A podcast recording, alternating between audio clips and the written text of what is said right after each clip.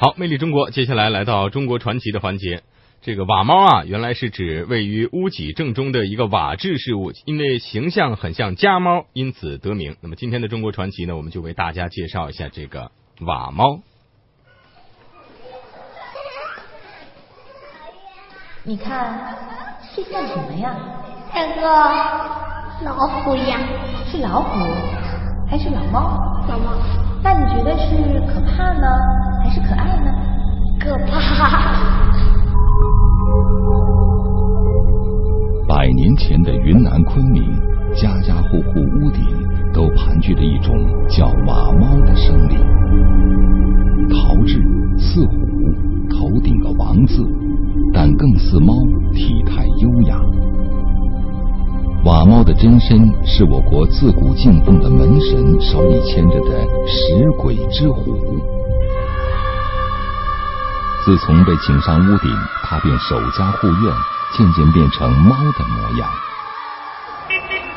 如今老屋顶被高楼吞噬，瓦猫没了栖身之地，与它一同消逝的，还有这门制陶的手艺。四十三岁的张才成了昆明地区最后的瓦猫匠人。做瓦猫的地方啊，对，那是这个瓦坊了。多长时间了？这个我这个还有个一百年了。祖上传下的作坊置身在闹市之间，四周簇新的楼盘，街对面热闹的昆明北部客运站，让这座破旧的瓦房显得更加孤寂沉默。作为家族手艺的第四代传人，张才说不清这老屋是不是昆明最早的瓦猫作坊，却知道它是目前仅存的。先要揉泥，把它揉的匀净、和硬的和软的在一起。这些陶土您都是从什么地方淘？呃，以前这附近大布村比较多，这个。过去上山挖泥的日子，随着城市长出新的骨骼远去，一年里动手做瓦猫的机会也不多了。今年张才才做了四五十个，甩出一块泥放到拉坯机上，张才脚下一蹬，泥盘开始缓缓旋转。三十年前，他就坐在这台拉坯机前。那时候他才十三岁，张才的手看似没有什么动作，可泥却在变，由僵硬变得柔软，又在柔软中立起来成型。第二块，这个是瓦猫的头。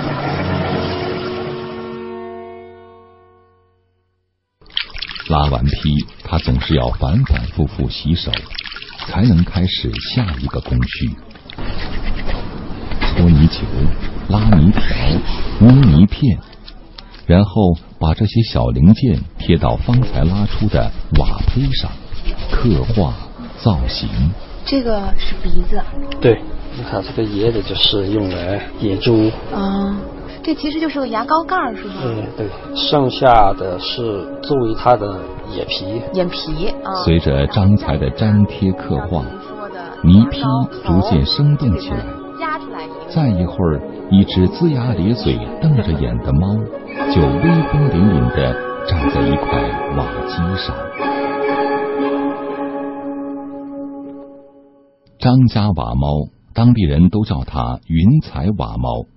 取的是大哥张云和小弟张才两个人的名，他们家兄弟三个都是跟父亲学的手艺。从我大哥他第一个开始学，学的时候是我二哥帮他做一些杂事，比如说揉泥巴吧。然后慢慢的，我大哥学会了以后，又到我二哥开始学。呃，等他学会了，我慢慢的又开始学。协会以后，互相之间一个帮一个。张才的工具箱里有张照片，照片上哥哥红光满面，和外国人一起笑着，而他则躲在人后，只露出半个头。大哥很愿意和外国人谈生意，他发现外国人很喜欢他的瓦猫。可是四年前，大哥去世了，他跟泥巴打了一辈子交道，又归于泥土，同时带走了把瓦猫推向世界的雄心。这个就是原来您家那个老窑是吗？哎，对。现在相当于大这个窑哥走在，但了是不允许，张家的龙窑也因为污染严重而停用了。张才很迷恋龙窑，他觉得龙窑文武火慢慢烧出的瓦猫才更有灵性。开切是最小的火，后面就是中火到最大的火，就要达到一千四百度。然后在外面把烧柴放进去，两天的时间不能停火，不能睡觉的，一定要三到四个。张才的话顺畅起来，脸也生动起来，他的眼睛泛起光来，仿佛眼前真有窑火燃烧着。面对时代流转，张才没有迎头赶上，也没有负隅顽抗，他更多的是顺从，可是心里又有些不甘。嗯，现在我就放弃了，就不做了，但是又舍不得丢下这个自家这个手艺吧，所以现在只能做一点做一点的。七年前，张家的瓦猫技艺被昆明市列入非遗保护名录，张才成为了民间非遗传承人。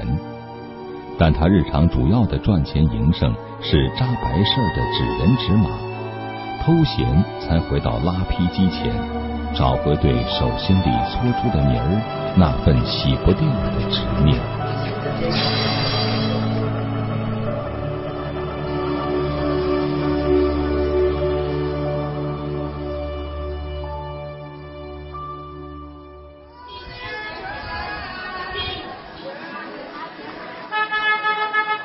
我是记者张文。距离张才作坊十五公里的文化巷是昆明潮流聚集地，在这里，瓦猫被当做一种象征摆进橱窗。我把张才拖到这里，想帮他的瓦猫找块新屋顶。我们这边的话是跟很多传承人都是有合作的，我们会跟他们学习，他们也跟我们学习，我们就就是其创作了一个一个很好的一个合作的一个环境。张才在店里走走看看，对号称卖的最好的瓦猫水晶挂件并不以为然。这个肯定就是拿模子做的吧？嗯，对。看这些好像都是。如果手工做的嗯瓦猫，它基本上大概都有一一点这个不同。